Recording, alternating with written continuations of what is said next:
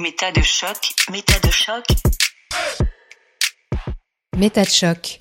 Et si on se demandait pourquoi on pense ce qu'on pense? Shocking 14. Reiki, Tantra et emprise mentale. J'ai rencontré Maude en Belgique, une personne qui a souhaité rester anonyme. En recherche de repères à l'approche de la trentaine, elle a voulu trouver un équilibre et une source d'enseignement dans différentes pratiques dites alternatives. Elle était prête à grandir et à apprendre d'un milieu qui promeut l'authenticité, l'amour et la bienveillance. En nous racontant son parcours au cœur de la spiritualité contemporaine, Maude témoigne de ce qui peut nous faire nous engager dans une croyance profonde de manière éclair.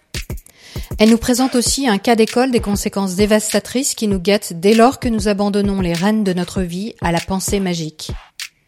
Pour bien comprendre le récit qui va suivre, il est important d'avoir écouté le premier chapitre de cette série. Si vous ne l'avez pas encore fait, vous savez ce qu'il vous reste à faire. Et à vous tous, pensez bien à cliquer sur s'abonner pour être averti de la sortie de chaque émission. Chapitre 2 Voyage au bout du New Age.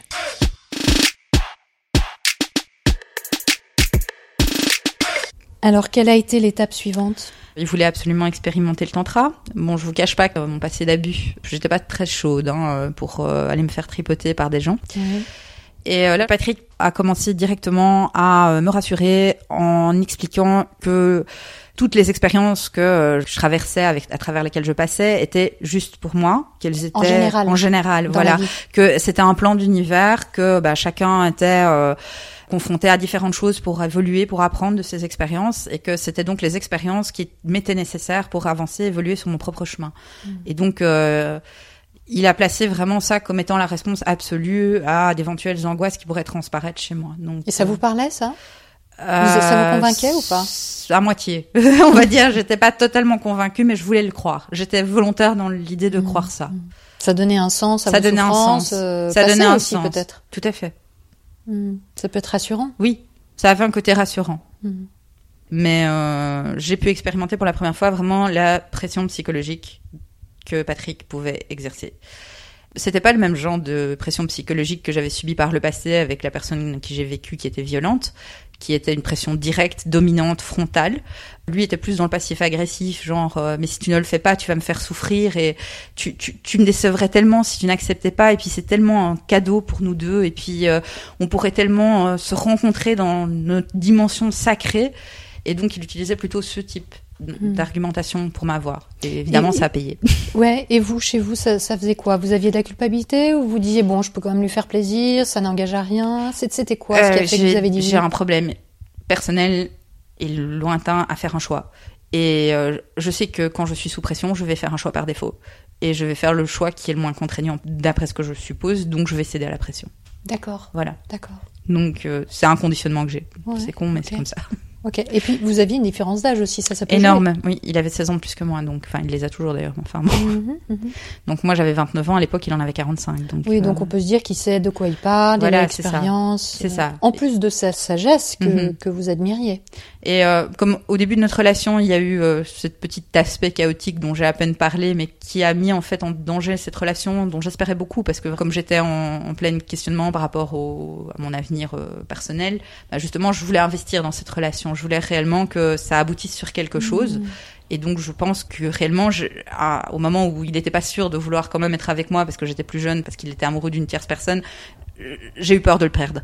Et donc quelque part, euh, comme l'histoire du tantra arrivait quelques mois derrière, je me suis dit j'ai pas envie de le perdre. Mhm. Donc je préfère céder à son chantage qui en était un, mais que je n'identifiais pas encore comme tel, mhm. plutôt que de le perdre. Donc euh, je voulais rester avec lui. D'accord, je comprends.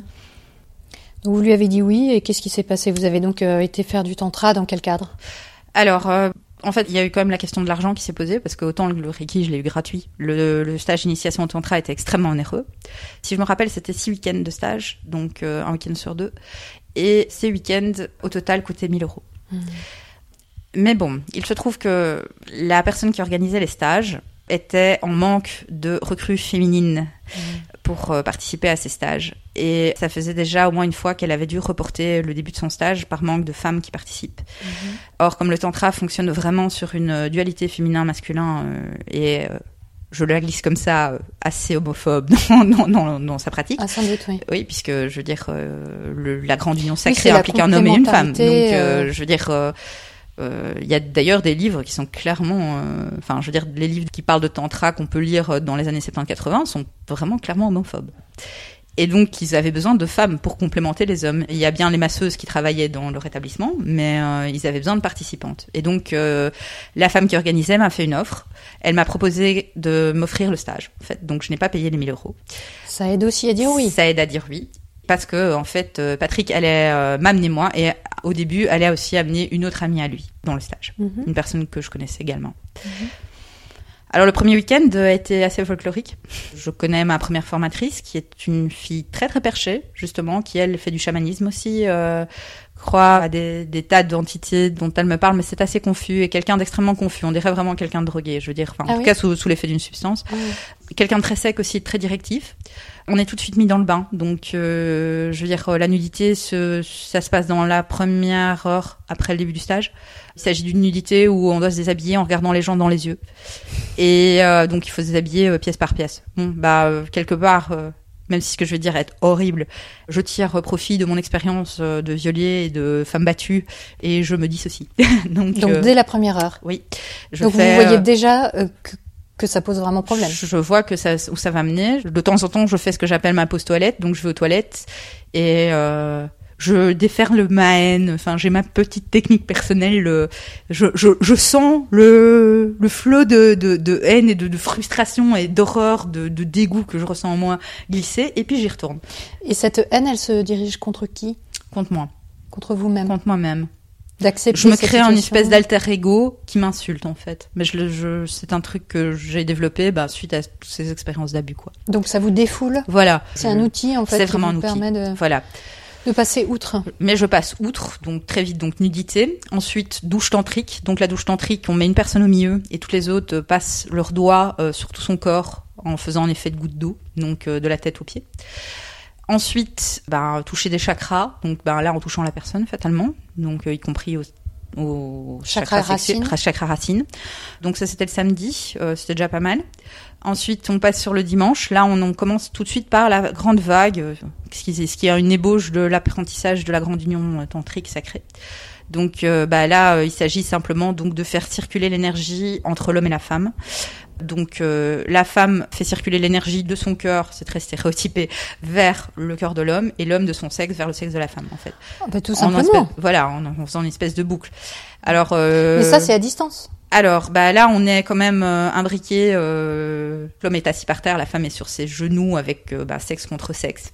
Je veux dire quand même, et en tenant Nu, les donc, nu et en Mhm. se tenant dans les bras et en faisant des mouvements euh, qui pourraient s'avancer à du va-et-vient s'ils n'étaient pas symétriques. Donc, euh, c'est vraiment l'un contre l'autre.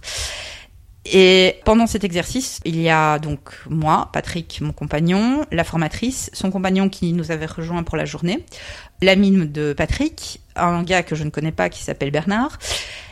Et bon, entre Patrick et moi, il ne se passe rien. Entre euh, notre amie commune et Bernard, il ne se passe rien. Par contre, entre la formatrice et son compagnon, ben, euh, il se passe des choses. Et euh, donc, à la fin de l'exercice, elle me demande gentiment si je dispose d'un mouchoir. Voilà. Hmm. Et euh, c'est assez dur comme rentrée en matière. Je crois que j'ai encore fait une petite pause toilette après ça. Donc, euh, Et en plus, dans le tantra, on demande aux gens, enfin, c'est les ateliers, donc euh, on Mhm. doit changer de partenaire, on doit. Oui. alors Comment là, j'ai de la chance. Que Bon, au début, ça, ça, la question se pose pas sur le premier week-end et j'ai de la chance. Le second week-end, on approche un autre tantra parce que là aussi, il y a des sous-genres du tantra. Donc, il y a le tantra rouge qui est euh, celui dont- que j'ai expérimenté au premier week-end. Et puis le tantra blanc qui est avec des touchés, des légers, il y a quasiment pas de contact sexuel et euh, qui passe justement plus par cette dimension énergétique. Oui, donc la, la, quand même, la personne qui a dirigé cet mhm. atelier, a commencé par, Par le tantra du- rouge oui. direct. oui, c'est très Alors qu'elle aurait pu commencer par le tantra blanc, qui est plus yogique, euh, Voilà, un peu plus ça. soft, on va dire. C'est ça. Mais en fait, s'il se trouve que cette personne-là n'enseigne pas le tantra blanc, et euh, là, c'est plutôt la responsable du centre qui aurait peut-être dû organiser son stage autrement. D'accord. La deuxième fois, on a un stage de tantra blanc avec une autre praticienne, donc qui a aussi des expériences ésotériques en tout genre, mais qui est quelqu'un de beaucoup plus posé, et chez qui je découvre tout de suite une alliée. Je lui fais passer des messages. C'est quelqu'un qui est en tout cas un peu plus dans l'empathie que l'autre, euh, qui comprend que pour moi ça ne va pas du tout, Mhm. et donc en fait qui éloigne le fameux Bernard, qui lui a très envie qu'on fasse des échanges Mhm. et qui est d'ailleurs beaucoup là pour ça. Je le comprendrai au fur et à mesure du stage. Ce- je veux dire, ce- cette personne cherchait avant tout euh, un moyen d'avoir des relations sexuelles avec d'autres personnes. Je veux dire, euh, très cher, mais bon, voilà. Mhm.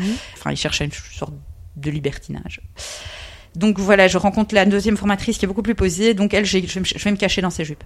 Clairement, elle comprend et elle me dit bah voilà, euh, bah Maud, elle travaillera que avec Patrick.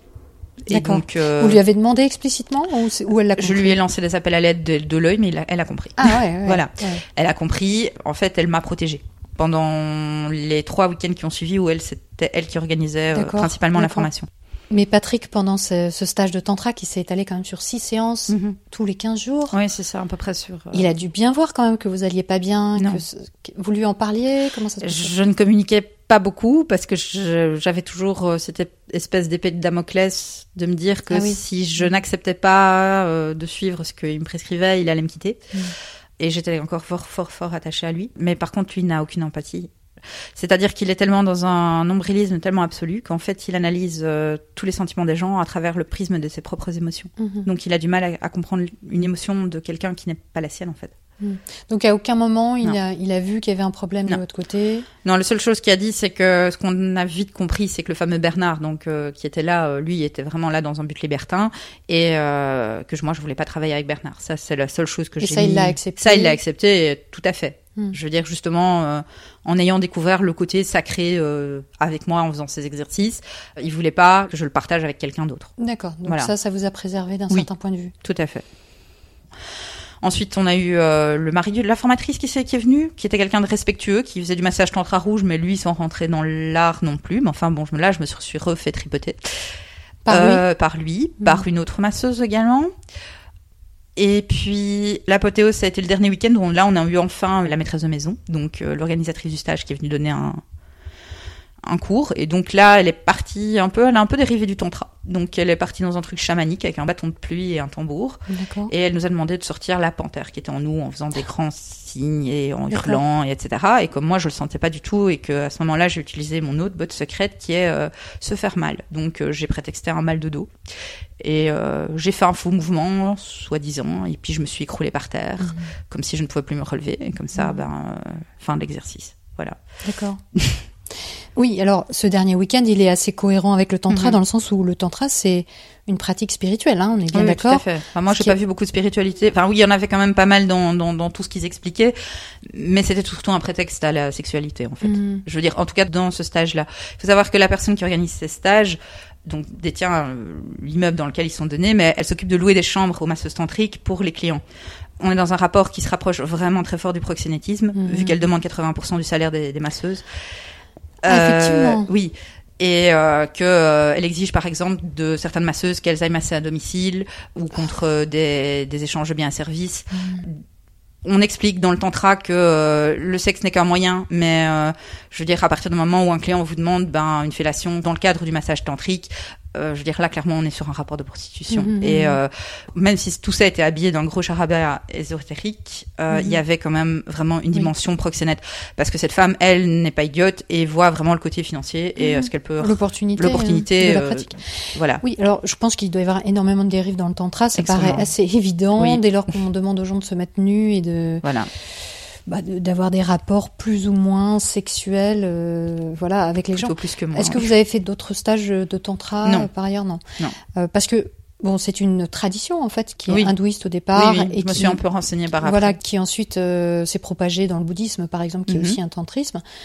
En Occident, ça a évidemment un peu Oui. muté puisque ça, a une connotation totalement New Age. Enfin, je veux dire, c'est entré en Occident par le New Age. Bien sûr. Mais les prétentions sont effectivement que on va euh, augmenter son énergie personnelle, euh, avoir accès à son moi, à son soi, euh, Oui, à son à soi supérieur, et que le corps sait, hein, Mhm. puisqu'il y a, il y a cette, ce Oui, côté, tout à fait. euh, voilà, le corps Mhm. s'exprime et le corps est, est magnifié. Est-ce que dans ce stage, on vous a parlé aussi du masculin, féminin sacré, des Tout choses à comme fait. ça? Ouais. Bien sûr. Il y avait aussi tous les termes consacré, donc lingam pour le sexe masculin, yoni pour le sexe féminin. Oui, le yoni, Euh, c'est très à la mode sur YouTube. Il y a plein de vidéos sur le yoni. Oui, il parle de mettre des œufs hein, dedans. Oui, des œufs de c'est une bonne yoni. idée. Mais euh, ou de l'ail aussi maintenant. Mais enfin bon, Oui, alors on y revient.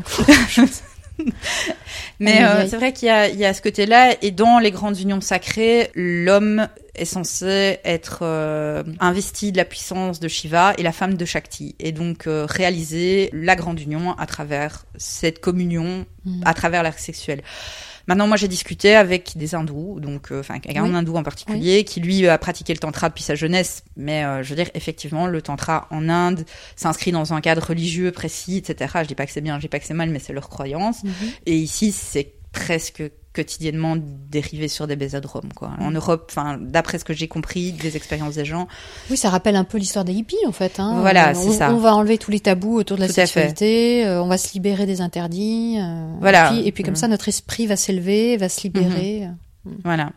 Mais bon, on va dire que euh, suite à ce stage de tantra, Patrick a été vraiment bouleversé et m'a exprimé une volonté claire, nette et précise de ne vouloir expérimenter que l'union tantrique avec moi et le tantra avec moi. Donc quelque part, oui, j'ai continué à pratiquer le tantra, mais au sein de mon couple et dans la sphère privée. Pas très longtemps, mais voilà. Qu'est-ce J'ai- qui l'a bouleversé, lui, dans cette, euh, dans ce, euh, je dans- ne sais dans pas. Je pense qu'il a senti quelque chose au niveau, enfin, énergétique. Moi, j'avoue que euh, j'étais tellement dans l'autoprotection et euh, j'essayais aussi en même temps de boire à la source des paroles sacrées pour essayer de mettre un sens sur ce que j'étais, en- le mal que Mhm. j'étais en train de me faire Mhm. et dont j'avais conscience par cette espèce de jeu des toilettes que je faisais. C'était difficile. Donc euh, moi j'ai pas eu cette grande illumination, mais lui oui. Suite à ça, euh, Patrick a commencé à, à, à s'adresser à moi, en tout cas euh, pendant l'acte sexuel, en m'appelant Shakti, en disant qu'il honorait mon temple sacré. Enfin bon bref, ch- chose qui moi m'a un peu sorti du truc parce que euh, à un moment ça a pris un côté dissonant par rapport à ce qu'on était en train de vivre et moi je pensais que- justement le laïus éloignait justement peut-être du côté vraiment sacré de l'acte et donc euh, je me suis plus reconnue dans ce discours. Mm. Ça avait quelque chose de très superficiel pour moi. Ça vous a pas séduit Ça ne m'a pas vous prennent pour Shakti Euh, pas spécialement, en fait, bizarrement. peut-être aussi parce que je, je me suis jamais vraiment intéressée à ça et que Shakti, ça me parlait pas. euh, Mm. Je veux dire, il m'aurait peut-être pris pour une déesse de l'amour Aphrodite. Peut-être que ça Ah. m'aurait plus parlé parce que c'était plus. Enfin, je veux dire, ce qui m'intéressait comme mythologie. Là, c'était peut-être trop exotique pour moi, mais ça n'a pas pris. Donc voilà. Euh, sinon, à peu près en parallèle avec la fin de mon stage de tantra, j'ai demandé moi-même à Patrick de m'initier au second niveau. Reiki. Ah bon, pourquoi Bon, parce que ça m'intéressait, je voulais savoir. Puis, ben, je, quitte à avoir le pouvoir, euh, je voulais être euh, maître Jedi, moi, pas juste en bête padawan. D'accord. Et donc, euh, je voulais avancer. Et puis, euh, donc, le second niveau, euh, même charabia, même pratique. La seule chose qu'il y a, c'est qu'on apprend trois euh, symboles. C'est des symboles extrêmement secrets qu'on peut googler très facilement sur Internet qui euh, sont un consacré à euh, l'appel de la force du Reiki vraiment pour concentrer euh, l'énergie en gros un qui s'axe plus sur la guérison mentale et le troisième qui est plus sur le soin à distance Et c'est en principe des choses secrètes? Alors, euh, l'histoire du Reiki est un peu compliquée. La branche occidentale principale du Reiki a été euh, formée pendant des années par l'Alliance Reiki, qui effectivement tenait ces symboles très au secret. Donc, les gens étaient initiés pour des sommes vraiment euh, beaucoup plus importantes que maintenant. Et euh, donc, ils devaient apprendre ces symboles et ensuite les brûler. Donc, euh, il y avait vraiment un côté euh, très, très initiatique et très secret. Occultes. Tout à fait. Ce qui n'est plus le cas maintenant. Mhm. Je veux dire, euh, vous tapez trois symboles du Reiki, vous les trouvez. Donc, euh, voilà. Ça s'est démocratisé. Tout à fait. Mais euh, donc j'ai voulu faire ça. Et donc là, j'ai appris trois nouvelles méditations guidées, euh, toujours avec de la visualisation, euh, de l'énergie qui rentre, qui sort, des idées, des lumières dorées, euh, d'expirer de la de lumière dorée, euh, de- d'englober euh, des surfaces de plus en plus grandes dans son aura. Donc euh, par exemple Mhm. d'abord soi-même, puis bah, la pièce, Mhm. puis euh, le quartier, le pays, euh, puis le monde, l'univers. Enfin bon voilà. Par la pensée ou avec des outils particuliers? Oh, par la pensée. Mm. Donc chaque fois, euh, faire simplement euh, visualiser la lumière dorée en inspirant, euh, faire grossir la bulle à la dimension souhaitée euh, en la remplissant par l'expire par exemple. D'accord. Tout simplement. C'est quoi la lumière dorée? Euh, J'imagine que c'était le Reiki, mais euh, ça n'avait pas un truc. euh, c'était l'outil de visualisation. Donc il fallait visualiser le Reiki comme étant une lumière dorée ou des particules dorées, parce qu'apparemment c'est un truc qui doit parler à beaucoup de gens, mais c'était juste un outil de visualisation. C'était pas un truc en soi. Donc, Et alors, à partir du moment où vous êtes devenu Jedi, alors qu'est-ce qui s'est Eh bien, passé je suis pas encore devenue Jedi parce que Jedi total, il faut être niveau 3, mais là, j'ai commencé à avoir vraiment une crise d'identité. Je ne sais pas à quoi ça a dû, sans doute un faisceau de circonstances parce que je pense que ben j'étais en train de rentrer dans ce système de croyances sans m'en apercevoir qu'il y avait un côté de dissonance cognitive entre euh, ce que je pensais être vrai jusque-là et ce qui s'avérait être vrai à travers ces paroles-là et un conflit entre ces deux parties de moi. Mm. Sauf que apparemment, c'est un fait euh, établi et connu parmi les praticiens Reiki que au deuxième niveau, les gens font des crises euh, mystiques, quoi. Donc des crises euh, d'identité, des crises euh, de guérison, en fait, ils appellent ça. Les gens guérissent leurs blessures antérieures. Comprendre. Donc, en fait, ce qu'on vous disait, c'est que le fait que vous remettiez en cause la validité ou qu'il y ait une vraie friction entre ce qu'on vous enseignait et la réalité, il disait non, non, ça, ça veut dire que c'est positif Oui, et que tu es ça. en train d'intégrer le... Voilà, donc il prenait la friction et il disait que c'était commun, donc qu'il fallait pas Mhm. m'inquiéter, que c'était normal. Et euh, d'ailleurs, Patrick a été un peu euh, remis en place par ses pairs parce que normalement, on exige un minimum de 3-4 mois entre les différentes Ah oui. initiations, voire plus. Euh, Il y a des écoles qui sont carrément espacées de ça de plusieurs années Mm. et qu'il aurait été trop vite. Parce que j'aurais pas eu le temps d'intégrer parfaitement mon premier niveau avant de faire le deuxième. Et donc les énergies crise- étaient pas bien installées Voilà, c'est et- ça. Mm. Et donc j'ai voulu aller trop vite. Et on lui a, lui a d'autant plus reproché parce que euh, c'est ce qui chez lui a été le déclencheur de sa crise psychotique euh, quand il a été en hôpital psychiatrique puisqu'il avait fait les niveaux 2 et 3 sur le même week-end. Ah, d'accord. Tout Voilà. Donc a priori, il n'était pas censé m'initier si vite, mais comme je lui en ai fait la demande pressante, je l'avoue. Du coup, bah, je l'ai eu. Et puis, ben, euh, comme j'étais dans cette friction et dans cette dissonance cognitive assez importante, j'ai eu ce discours en face de Patrick, de ses pairs, qui me disait, bah, c'est normal, c'est la crise de guérison. T'as peut-être été un peu trop vite en besogne. euh, ça va prendre le temps, ça va se mettre. Donc, j'ai une grosse déprime, mais en même temps, euh, je commence vraiment à lâcher progressivement la base euh, stable de ce que j'avais construit jusque-là et à de plus en plus m'auto-censurer, en fait, à auto-censurer mon esprit critique pour accepter plus de croyances et m'investir plus dans les cro- nouvelles croyances dans lesquelles je suis, donc dans le nouveau système, dans justement ces idées que tout n'est qu'expérience faite pour me faire grandir, Mm. que l'univers a des plans. Je m'étais jamais posé les questions dans ces termes. Ce qui m'amène à fréquenter euh, d'autres, euh, enfin, à avoir d'autres centres d'intérêt, euh, plus New Age. Je lis des bouquins New Age, je lis Conversation avec Dieu, je lis euh, des bouquins de Byron Katie, je regarde des conférences de Isabelle Padovani.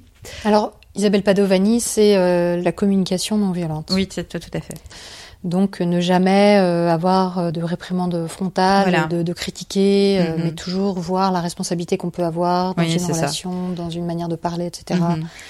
Et donc je commence à intégrer leur vocable et je commence à avoir une pensée circulaire et c'est là que c'est vraiment effrayant parce que dès que un bout de moi euh, se réveille et dit non mais c'est pas possible là si tu es en train de partir en couille c'est du délire. Tu tu c'est pas concret ce qui se passe là. Euh, je- c'est c'est c'est pas logique. Eh bien je me dis non tais-toi tu es l'ego qui parle Mhm. tu es la mauvaise. Mhm. moi je sais que c'est vrai maintenant je t'ai dépassé et je sais. Et donc se crée une espèce de deuxième ego qui est l'ego qui juge l'ego en fait. Mais j'adhère de plus en plus à ces croyances-là. Et je perds le sens de la réalité au fur et à mesure du temps. Je commence à me documenter de plus en plus sur des sites conspirationnistes euh, ou des sites de pseudomédecine.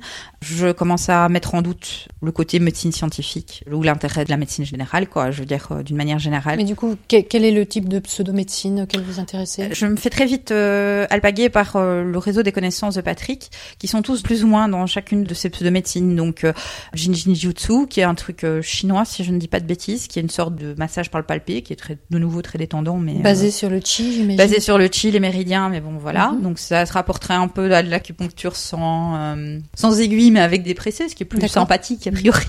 J'ai des premiers contacts avec l'EFT, donc Emotional Freedom Technique, qui est euh, une technique où on se tapote en répétant des phrases, qui euh, à la base est une technique complètement innocente d'auto-persuasion, puisque ça fonctionne comme de la méthode Coué. Donc vous répétez des phrases.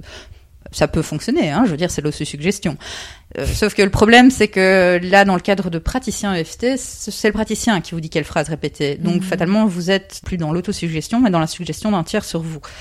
Et Ça, c'est très problématique. Voilà. Et pour quelle raison vous allez faire de l'EFT à ce moment-là?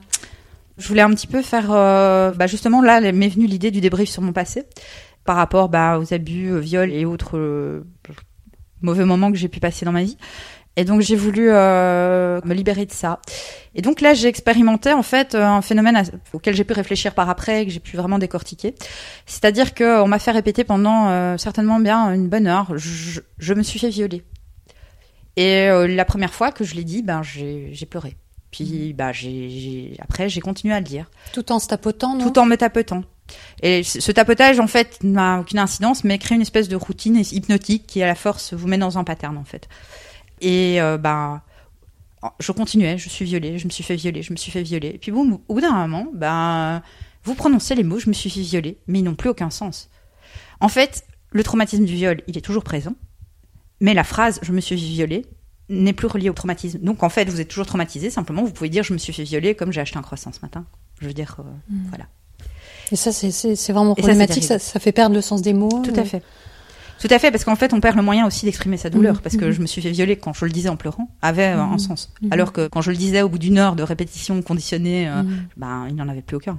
Mais j'avais toujours mal. Et le praticien, lui, considérait que bah, ça Que voulait dire réglé, que oui. c'était réglé, Tout à fait. Qu'on pouvait passer ailleurs. Donc voilà, j'ai fait ça. J'ai fait. euh, Alors euh, Patrick lui-même faisait euh, un petit peu de réflexologie plantaire. Je suis aussi passée par euh, du tarot, des fleurs de bac, de l'appel aux anges. Pour se soigner toujours. Toujours pour se soigner, pour guérir les blessures du passé, parce qu'il s'agit pas vraiment de maladie. Là, dans ces cas-là, il s'agit de euh, régler des traumas passés. On est au début venu avec des traumas euh, bien concrets dans ma vie, pour après passer sur des traumas de vie antérieure ou euh, transgénérationnels. Enfin bon, tout ça porte Mhm. des noms assez Mhm. spécifiques, Mhm. mais bon, en gros, euh, pour arriver, La pour- psychogénéalogie. voilà, c'est ça. euh, donc euh, bon, voilà.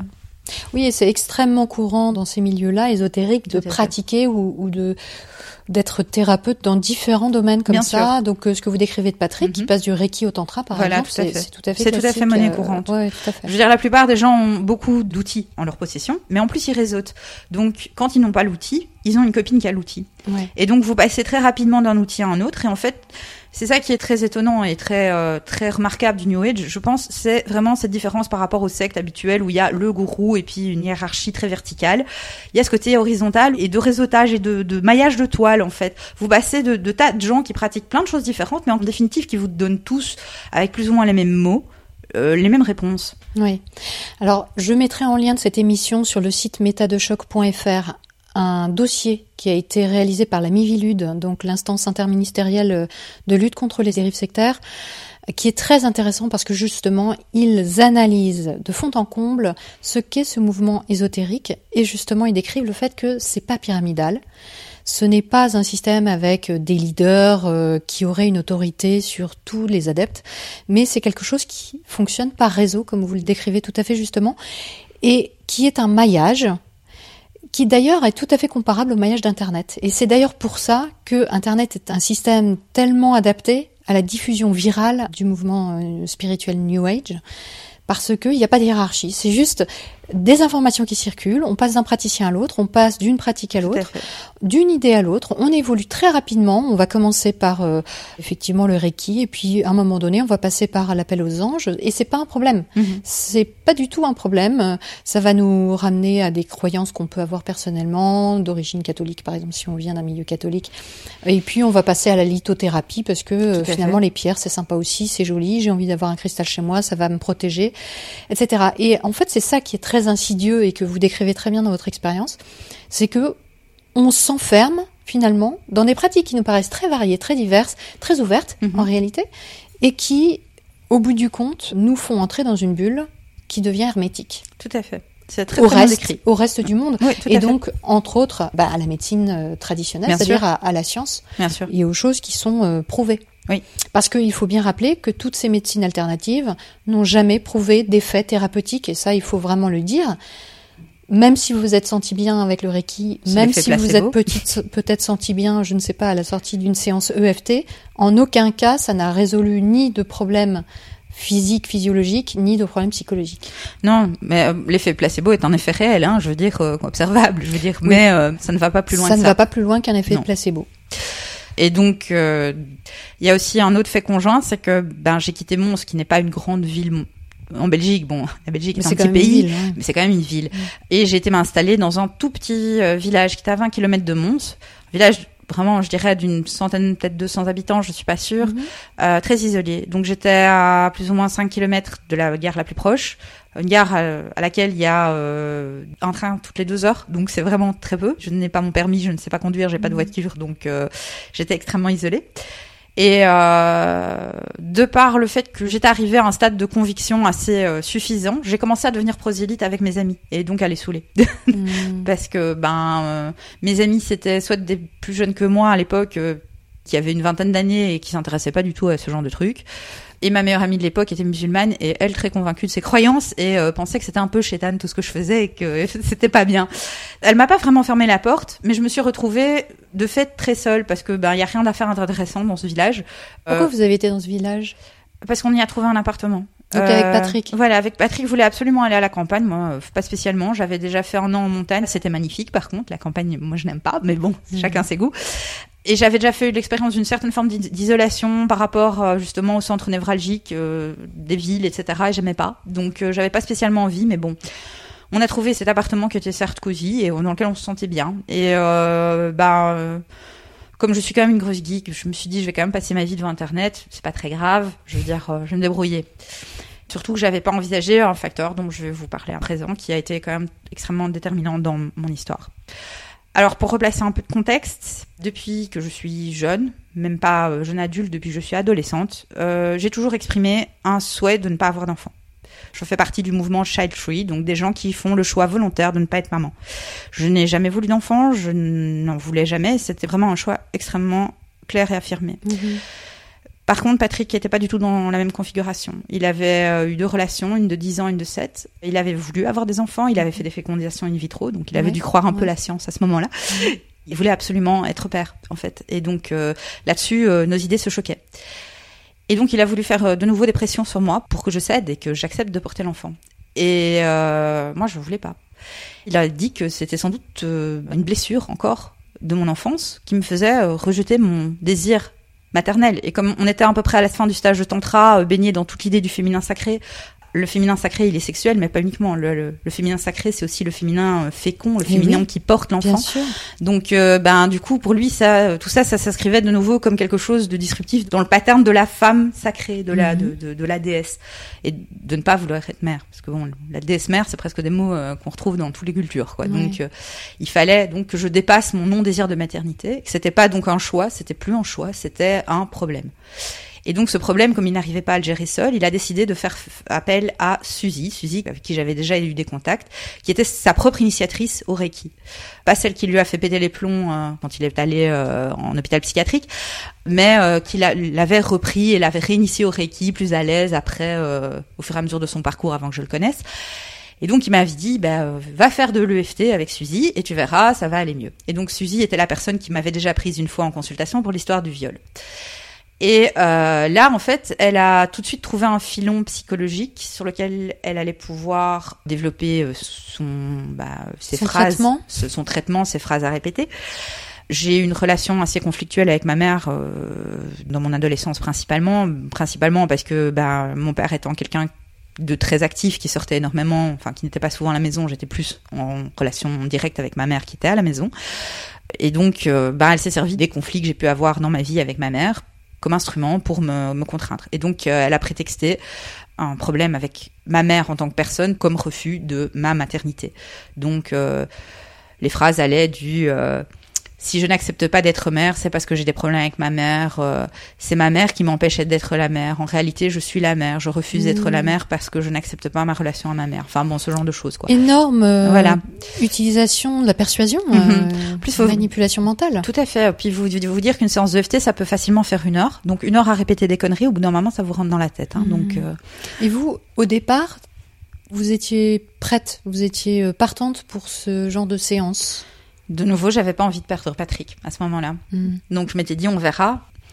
Et ce que je ne savais pas, et ce qui est doublement insidieux, et ce qui m'en a fait vouloir d'autant plus à Suzy, c'est que non seulement, bon, bah, elle agissait en thérapeute, alors que, bon, à la base, cette femme est maraîchère, donc elle n'a aucune formation euh, thérapeutique en quoi que ce soit, elle est primeur, elle vend des légumes sur le marché.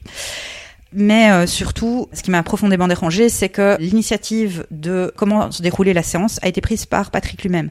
Donc, en définitive, je n'étais pas moi dans une démarche Mhm. de thérapie. Mhm. C'est lui qui l'a contacté en lui disant voilà, moi je veux un enfant, Maud ne veut pas. À mon avis, elle a un problème. Mhm. Fais en sorte que le problème se règle, que je puisse avoir un enfant. Bon, c'est très très résumé, mais en gros, c'est ce qui était euh, oui, oui, sous-jacent au problème. Mhm. Voilà. Donc, euh, donc voilà. Vous Bah, avez fait ça pendant combien de temps? Alors, ça, a fait- ça a pas duré très très longtemps. Je crois que j'ai dû faire quatre ou cinq séances. Je crois que ça me lourdait au à force. Et puis j'étais tellement euh, perdue dans mes convictions que euh, j'ai lâché celle-là qui était même une de mes principales. Et donc j'ai arrêté de prendre la pilule et je suis tombée enceinte. Hmm. Très rapidement. En fait, euh, très bizarrement, parce que j'ai arrêté de prendre la pilule, je crois que j'ai fait un œuf vide dans les 15 jours et puis je suis tombée enceinte. Donc, euh, ça a été Oui, extrêmement rare. En général, on, on met un Oui, an à tomber ça. enceinte en moyenne. euh, Voilà. Après, euh, Je pense que quelque part, je comptais dessus. Ouais. Je comptais dessus parce que je venais de signer un contrat, j'allais commencer un nouveau travail en plus, donc ça m'arrangeait vraiment pas du tout. Mais bon, je suis tombée enceinte, je suis tombée enceinte, j'ai décidé de garder l'enfant. Euh, j'ai vécu ma grossesse d'une manière totalement surréaliste. Je me suis renseignée là-dessus il y a pas longtemps. J'ai j'ai un peu appris euh, ce qu'était le déni de grossesse, donc ces personnes qui sont enceintes sans le savoir Mhm. et donc qui n'ont même pas le ventre qui s'arrondit. Et c'est pas du tout ce qui m'est arrivé. Moi, j'étais tout à fait euh, au courant que j'étais enceinte, mais par contre, j'étais dans le déni de naissance, moi. Ah. Enfin, je ne sais pas si c'est un terme psychiatrique euh, homologué, mais c'est moi qui l'ai inventé. mais j'étais vraiment dans le déni de l'existence de cet enfant. Donc, euh, ben, c'était chouette. J'avais un chaton à l'intérieur de mon ventre. J'adore les chats. Donc, euh, moi, c'était c'était mon chaton. Et euh, je voyais pas du tout euh, les aspects concrets de, de la maternité. Donc, euh, aller chez le gynécologue, ça m'emmerdait. Les euh, échos, ça m'emmerdait. Il y a plein de gens qui Vous se les sont... pas? Si, je les faisais. J'ai tout fait. J'ai suivi le parcours Ouais, euh, en- ouais. comme il fallait, mais euh, ça ne m'intéressait pas. Ça ne m'intéressait pas. Je veux dire, euh, je prenais juste les, les clichés pour les montrer aux personnes que ça intéressait, mais moi, profondément, ça ne m'intéressait pas. Le seule chose qui m'intéressait, c'était le fait d'avoir une présence en moi parce que je lui parlais tout le temps. Ce qui a d'ailleurs été un, un truc un peu bizarre parce que je, je suis tombée sur un gynécologue qui m'avait dit que j'attendais un garçon et à 6-7 mois j'ai appris que j'attendais une fille. Donc bon, bah, ça a changé de prénom entre temps, mais enfin bon, voilà. Mhm. Et donc j'ai des gens qui sont venus vers moi avec euh, plein de bonnes intentions, des gens qui n'étaient pas dans ce milieu, par exemple, qui m'ont apporté des vêtements pour enfants. Mhm. Mais qu'est-ce que j'allais faire avec des vêtements pour enfants? Ça m'emmerdait. Pourquoi trier des vêtements pour enfants? C'est moche en plus, puis c'est tout petit. Qu'est-ce que c'est? C'est dégueulasse. J'étais vraiment, c'était à cet esprit-là. J'étais dans Incroyable. ce point de, Ouais. de, de déni, quoi. Mhm. Et puis euh, on devait faire la chambre. Oh non, putain, pas la chambre. Je préfère aller jouer à l'ordinateur. Voilà, c'était comme ça que je le voyais. Donc j'étais vraiment complètement à côté de la plaque, à côté de mes pompes, Mhm. à côté de ma grossesse. Je, je ne vivais pas ma grossesse. Je, oui, j'étais enceinte, j'avais le ventre rond. euh, je- j'ai un peu honte de le dire, mais je n'ai même pas arrêté euh, de fumer. Je veux dire, je, je- suis fumeuse depuis euh, l'âge de 12 ans, donc euh, je veux dire, euh, bon, j'ai arrêté un moment, mais malheureusement j'ai repris, mais pas pendant ma grossesse. J'ai diminué sous les conseils de mon gynécologue, mais je n'ai pas arrêté. Il m'est arrivé régulièrement de boire du vin, alors que bon, c'est vrai que j'étais pas informée sur euh, le syndrome euh, d'alcoolisme fœtal comme je peux l'être maintenant, parce que ça m'a inquiété par après. Mais euh, je veux dire, je, ne faisais pas attention à ces choses-là. Je veux dire, pour moi, il y avait un côté complètement abstrait à ma grossesse. À côté de ça, bien, euh, je continuais, je multipliais les stages d'intervention de Grand Pont du Reiki qui avaient lieu chez Suzy qui avait aussi euh, lieu avec euh, Patrick. Euh, Patrick et moi, on était en pleine fusion amoureuse. Je veux dire, Mhm. on, on était entre la fusion amoureuse et nos moments euh, épiques de jeux vidéo sur euh, parce que ça, on continuait. Ah oui, que vous ça, aviez en commun, donc cette on avait en commun, mais Mm. donc on jouait en réseau ensemble, dos à dos, chacun sur son PC, et sinon on était dans notre délire de communion fusionnelle. Et euh, tout allait bien, et je me sentais merveilleusement bien. Et quand j'allais dans les stages de développement personnel ou dans les stages de Reiki, ben les gens me disaient que je dégageais une lumière et tout ça, c'était magnifique, ça allait de plus en plus. Moi, je me sentais super bien.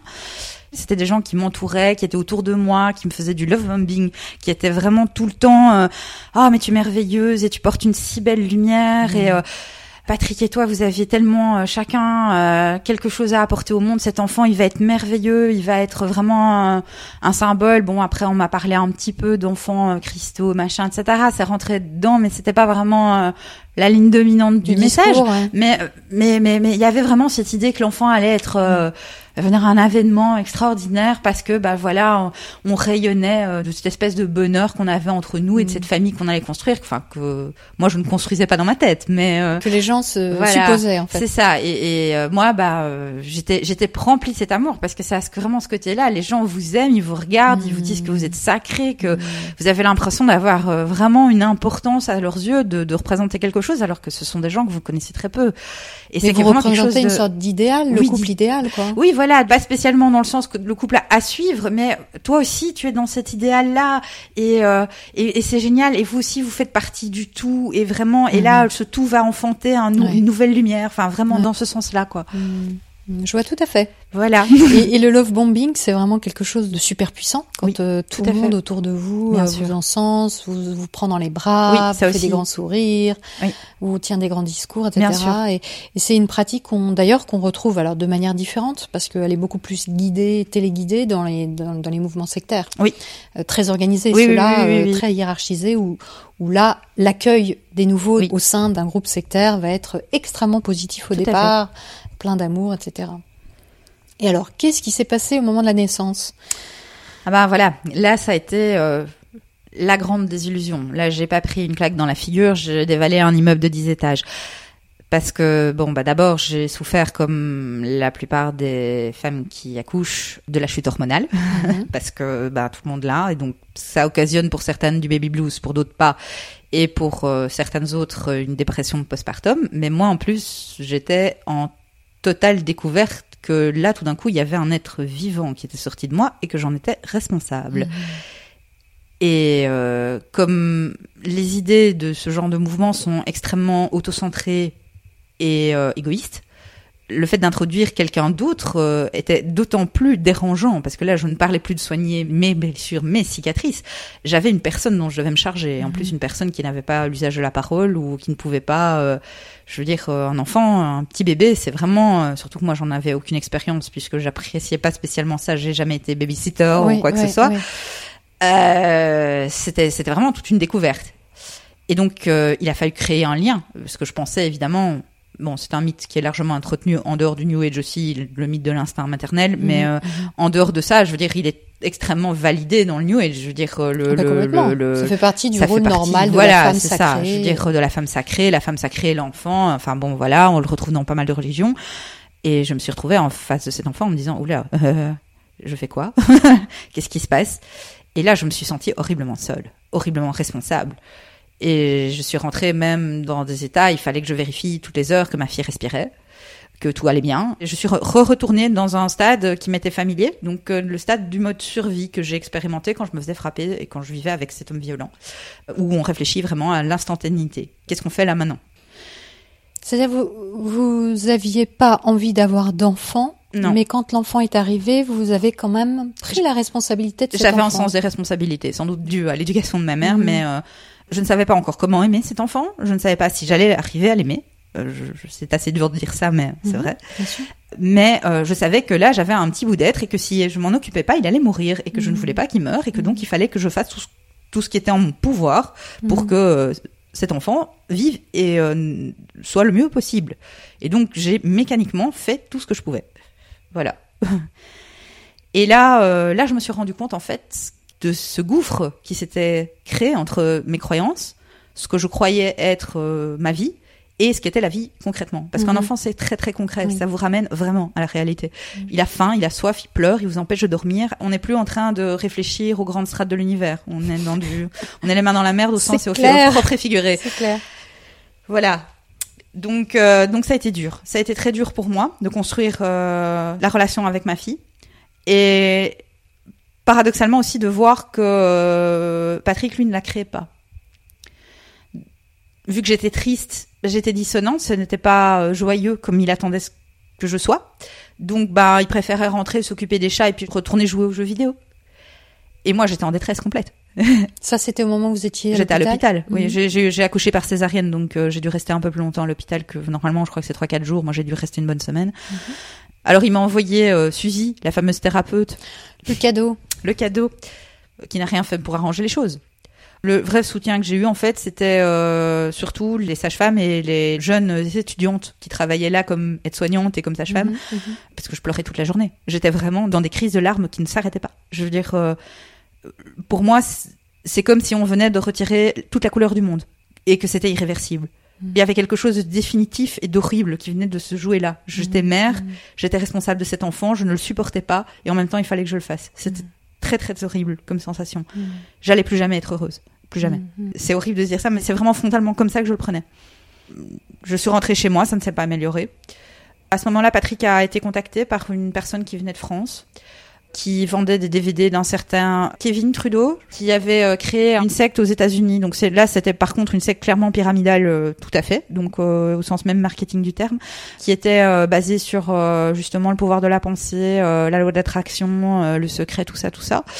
Euh, Qui sont les fondements de la pensée New Age. hein. Voilà, tout à Donc, fait. on- nos pensées créent notre réalité. Tout à fait. Disons que là, c'était clairement euh, très orienté libéralisme, capitalisme à l'américaine, parce qu'il s'agissait pas d'atteindre des grands buts spirituels, mais plutôt d'avoir une Ferrari et un Mhm. yacht et euh, Mhm. ce genre de choses. Et donc 14 euh, CD où on parle dans le vide pour répéter la même chose et on, dans 5 minutes on va vous révéler le grand secret. Enfin bon bref, le truc des marketeurs habituels, ce genre de technique. Mais lui, il croyait à fond, donc euh, il est rentré dans une phase, euh, je pense, maniaque de sa maladie bipolaire qui ne soigne pas, puisqu'il n'a fait que deux semaines euh, Mhm. d'hôpital psychiatrique au total et n'a jamais a toujours refusé de prendre euh, un quelconque traitement euh, médical. Et donc euh, là, il avait vraiment tous les signes de la phase maniaque. En fait, il dormait une ou deux heures par nuit. Ouais. Euh, il criait tout le temps euh, parce que les DVD de Kevin Trudeau in- incitaient à être vraiment dans euh, ce qu'ils appelaient le spot point, donc vraiment le point d'impact, de, le point de concentration maximum de son intention en fait, pour euh, visualiser ce qu'on voulait avoir en fait.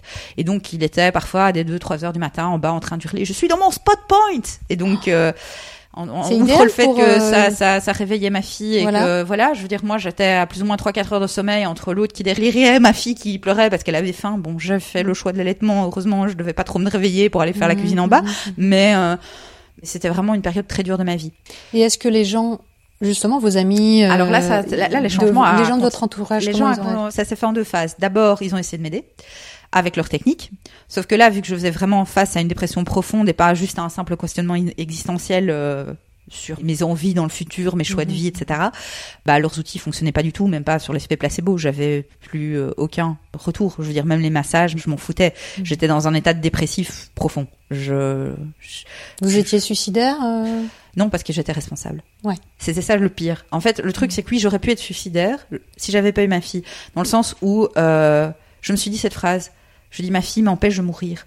Mais dans le sens où c'était un problème, quoi. Je veux dire, Mhm. euh, Ça je, voudrais bien mourir, Mhm. mais ma fille m'en empêche, quoi. Mais quelque part, ça m'a sauvé la vie. Donc, euh, ma fille m'a sauvé la vie. Mhm, Dans un premier temps, ils ont essayé de, de venir, donc d'être- là, d'être présents, de m'aider avec ces, ces thérapies. Et puis, dans un deuxième temps, quand ils se sont rendus compte des échecs répétés de leur venue, de leurs euh, soins, etc., des soins à distance, parce que je sais qu'on organisait des soins à distance pour me m'aider, je suis devenue euh, indésirable. Parce que je donnais pas une bonne image. Je veux dire, euh, je veux dire, les autres étaient là dans leur joie, leur bonheur, leur hardiesse. euh, Je veux dire, enfin, ils étaient là euh, heureux, euh, béats, et moi j'étais là complètement Mhm. dépressive. Mhm. Donc je donnais pas une bonne image. Je montrais que ça fonctionnait pas. Oui. Et puis ben euh, du coup je questionnais indirectement parce que je posais pas la question l'efficacité de leur pratique. Ouais. Puisque ben eux-mêmes j'imagine se sentaient euh, aussi investis dans le pouvoir et que le pouvoir ne fonctionnant pas sur moi, Mhm, ben pourquoi? Et donc du coup, euh, qu'est-ce qu'on fait? Est-ce qu'on enterre euh, la personne sur qui le pouvoir fonctionne pas en dessous d'un tapis, ou est-ce que euh, on remet en doute ses propres capacités? Enfin, Le choix est vite fait. Hein, donc, Oui, puis il y a- il y, a un autre aspect souvent dans l'ésotérisme, Mhm. la spiritualité ésotérique, c'est le fait que bah, si la personne dégage des énergies négatives, Oui, il faut que je m'en éloigne oui, ça aussi. parce qu'elle me pollue. Mhm. Je m'étais éloignée clairement de de la lumière, de la bonne voie en tout Mhm. cas, et et donc du coup j'avais aussi ce côté un peu polluant, un peu ce côté suppressif. euh, il fallait pas rester près de moi quoi. Ouais. L'effet euh, énergie négative était moins présent parce que bon dans tout leur délire, il n'y avait pas vraiment les forces de l'obscurité. L'obscurité c'était l'absence de lumière, donc euh, je m'étais éloignée de la lumière, mais je n'étais pas euh, atteinte par un mal. D'accord. On va ouais, dire. Vous pour étiez être pas un clair. reptilien. euh, Voilà, j'étais pas un, euh, Satan n'avait pas pris mon âme, D'accord, mais euh, voilà, je veux dire, je m'étais éloignée de la lumière, mhm. mais donc je vibrais à une moindre fréquence. Eh oui. J'étais moins intéressante pour le reste du groupe, pour la, la dynamique, etc., etc. Mais je pense qu'aussi le fait que, ben, euh, voilà, après des soins à distance, après des machins, des rituels, des trucs faits pour moi, le fait que mon, mon état ne s'améliore pas, les mettait face à leurs propres limites et que quelque part c'était aussi quelque chose qu'ils n'appréciaient pas spécialement. Donc vous étiez isolé à la campagne à avec Patrick, Oui. votre fille qui Oui. était donc euh, nourrisson. Oui. Vos connaissances ne veulent plus trop entendre parler de vous. Euh, pas trop, c'est-à-dire que maintenant je, je reste la compagne de Patrick, donc Patrick a toujours des visites de, de gens du New Age, mais euh, je veux dire moi on me regarde avec un air de pitié ou de condescendance en me disant euh, oh là là ma pauvre tu t'es égarée euh, et on, on traîne pas trop avec moi parce que bon ben de toute façon euh, là pour l'instant elle sait pas ce qu'elle dit la pauvre, enfin voilà Ouais, je, l'ai plus senti comme ça. Et alors dans cet état-là, est-ce que Mhm. vous envisagez de vous faire aider, par exemple, Non. encore une fois hein Non non je suis je suis trop seule pour ça. Euh, la seule personne qui m'aide, euh, ben ça reste une de mes rares amies, donc mon amie musulmane qui elle est psychologue et qui euh, même si elle me dit on est clairement hors cadre thérapeutique puisque je suis ton amie Oui. et que voilà, euh, qui essaie de me donner quelques tips pour m'aider à m'en sortir. Elle essaie de m'ouvrir aussi les yeux. Bon, après, euh, elle essaye, mais bon, en même temps, c'est mon amie, elle a ses propres biais et euh, elle touche par d'autres aspects à la sphère complotiste, donc c'est pas Ah. toujours facile non plus, même si elle fait pas partie de la toile à laquelle moi je suis attribuée, elle, elle est plus dans la toile, ben justement des reptiliens, des Illuminati. Mhm, euh, mhm. Elle était très dans la mouvance de Sign et The Arrivals, qui sont une série de vidéos euh, faites par euh, des intégristes musulmans sur la présence euh, d'envoyés d'Iblis et du Shaitan euh, par l'intermédiaire des Illuminati qui veulent euh, rétablir le règne de l'Antéchrist sur Terre. Donc, Mm. elle n'est pas du tout intégriste, mais bon, du coup, elle était peut-être plus susceptible d'écouter ce genre de trucs-là. Donc elle était dans une autre mouvance du New Age quelque part, adaptée, Quelque part. Ouais. Complotiste. Mais bon, elle a quand même vraiment essayé de m'aider et elle a vraiment été là. Et j'ai passé des heures au téléphone avec elle et elle m'a été quand même d'un grand secours, Oui, qu'étant une, une vraie présence amie, parce que j'avais plus de vraie présence amie. Puis il y avait la honte aussi, parce que être une mère qui n'aime pas Mhm. spontanément son enfant, qui est Mhm. malheureuse d'être mère, je veux dire, c'est pas facile à, à assumer de Oui, manière générale déjà, mais alors euh, là, euh, voilà, Oui, parce que vous n'aviez pas de, de sentiments pour votre bébé. j'avais un devoir, mais pas. un vous aviez sentiment. juste un devoir. Ouais. hein. Et avec ma fille, en fait, ce qui s'est produit, c'est que, ben, à un moment, il y a eu un, ça a commencé à aller. J'ai commencé à sortir de ma dépression postpartum au bout de deux mois, quand même. Ça a été deux mois de, dépression assez mouse. Et puis, euh, vers trois, quatre mois, euh, ma fille a eu un problème alimentaire. Et ça s'est passé suite à une vaccination. On n'a jamais su exactement s'il y avait une corrélation ou une coïncidence, en tout cas, entre le- le- la vaccination et son refus de s'alimenter. Mhm. Le truc, c'est que Patrick, qui était clairement anti-vax, lui, mais un anti-vax mou. Je veux dire, euh, moi, je serais d'avis qu'on ne la fasse pas vacciner. C'était pas un anti-vax pur et dur. Il a, il D'accord. a pas mené son combat pour qu'on vaccine pas ma fille. Moi, euh, je me suis dit, ben simplement pour une question pratique, vu que l'accès euh, aux écoles publiques nécessite euh, bah, une couverture vaccinale normale, donc euh, je me suis dit, ben on va suivre le programme vaccinal euh, conseillé par l'Office national de l'enfance. Mhm. Mhm. Elle a eu donc ces vaccins. Et je pense que c'est le vaccin contre la gastro-arotavirus qui est un petit peu un des vaccins bénéfice-risque les plus touchy dans le sens où, bon, bah voilà. C'est vrai que c'est une maladie qui pose peu de risques en Europe et euh, à partir de six mois, la balance bénéfice-risque penche dans l'autre sens. Mais on n'a jamais vraiment eu vraiment la preuve que c'était effectivement ça. Ma fille arrête de s'alimenter, moi je suis en panique. Elle pleure tout le temps. Je lui donne le sein, elle ne veut pas. Bon, en plus, si j'ai les douleurs des montées de lait euh, qui n'aboutissent Mhm. pas, enfin, Mhm. je passe une semaine sans quasiment s'endormir. Je veux voir des instances médicales, des, des pédiatres, parce que j'ai le réflexe d'aller voir des vrais médecins. Mhm. Patrick, je l'emmerde. Il veut jouer aux jeux vidéo. C'est dingue. Ou il joue aux jeux vidéo, ou alors il est dans son spoil point en train de commander son yacht et sa Ferrari. Donc bon, dans les deux cas, je l'emmerde. En fait, c'est même pas une- un refus de voir un- le corps médical euh, scientifique arriver dans son délire. C'est juste de la fainéantise. Donc euh, Et lui, n'a, il a quoi comme relation avec votre fille à ce moment-là? Aucune. Il la prend dans les bras, parfois il lui change sa couche. Patrick est arrivé à ce niveau de non-relation avec ma fille, dont je ne me suis pas rendu compte immédiatement, que il a fallu un moment que je lui demande de l'argent. Parce qu'en réalité, moi, j'ai payé tous mes frais de gynécologue, plus ma chambre, euh, plus tous mes frais d'accouchement, toute seule. Hmm. Comme si lui ne s'est jamais senti concerné, en fait. Bon, je sais que c'est quand même un geste d'argent, mais je veux dire, il n'a pas pris même part à ça. C'était moi qui étais enceinte, c'était moi qui allais voir mon le gynéco. Je veux dire, comme si j'avais été voir le dentiste, il trouverait logique de ne pas payer pour moi. Bah là, euh, c'était pareil. Mhm. Et donc, euh, avec sa fille, ben, quand il y avait des gens, bah oui, bah, il faisait papa gâteau. Quand il y avait personne, oh, bah, euh, de temps en temps, il l'apprenait parce que moi, j'étais tellement à bout que euh, j'étais une vraie larde. J'ai resté dans mon lit à pleurer, euh, Mhm. et que donc, de temps en temps, il l'apprenait près de lui. Mais il jouait pas vraiment avec. De temps en temps, il l'emmenait faire une, une promenade, mais, Et euh, comment vous l'interprétez ça? C'est parce que il était vraiment trop auto-centré il euh? était vraiment trop concentré. Ouais. Hmm. Donc qu'est-ce qui l'intéressait au bout du compte dans le fait d'avoir un enfant? Transmettre son nom.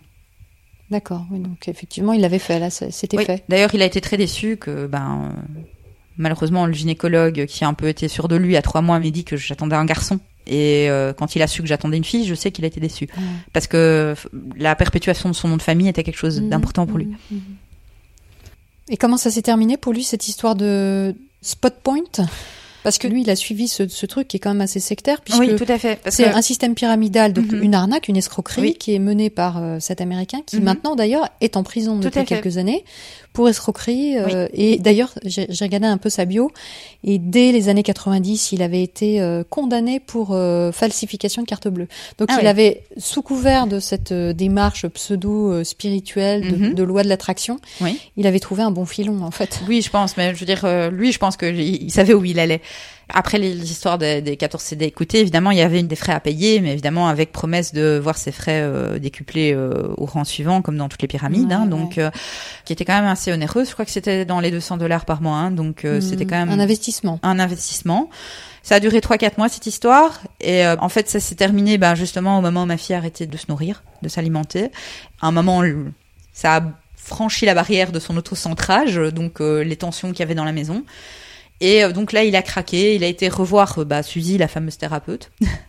Et euh, il lui a fait faire de l'EFT, il a pleuré, euh, il a fait un gros discours étocentré comme quoi il se rendait pas compte des choses et que euh, merci, il était libéré de ses blessures intérieures, etc., etc. Du coup, il a décidé de sortir de la structure de Kevin Trudeau, donc qui s'appelait Global Information Network, et donc il a reçu le petit mail de rappel qui dit que si on, on s'en retire, on doit payer 6 millions d'euros, je crois, pour retourner. Oh enfin bon, bref, c'était le, le piège était, était énorme, mais bon, voilà. Mais bon, donc il est sorti du GEAN, comment, enfin c'est l'acronyme euh, à ce moment-là. Mais bon, moi, en attendant, bah, il y a eu Jean, il y a eu euh, ma dépression postpartum, et suite à la maladie de ma fille, je suis retombée en dépression parce que j'ai eu cette semaine infernale où je ne savais pas quoi faire. J'étais face à un enfant en détresse et je ne la comprenais pas et je ne savais pas quoi faire. J'avais peur qu'elle meure. Mais par contre, j'ai complètement euh, fait une bulle autour de moi et ma fille, dont j'ai exclu tout le monde, en fait. C'était toujours pas une bulle d'amour, c'était toujours une bulle de devoir, mais euh, je faisais le bouclier avec ma fille.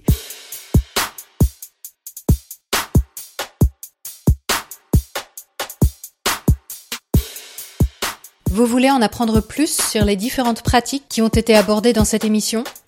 Rendez-vous sur le site métadechoc.fr. Vous y trouverez également une interview que j'ai donnée sur ce qu'est le mouvement New Age, ainsi que le rapport de la Mivilude analysant son fonctionnement et sa diffusion virale. Un grand merci à ceux qui aiment et soutiennent Méta de choc, une émission humble et superbe qui est toujours en mode survie. Mais je tiens bon.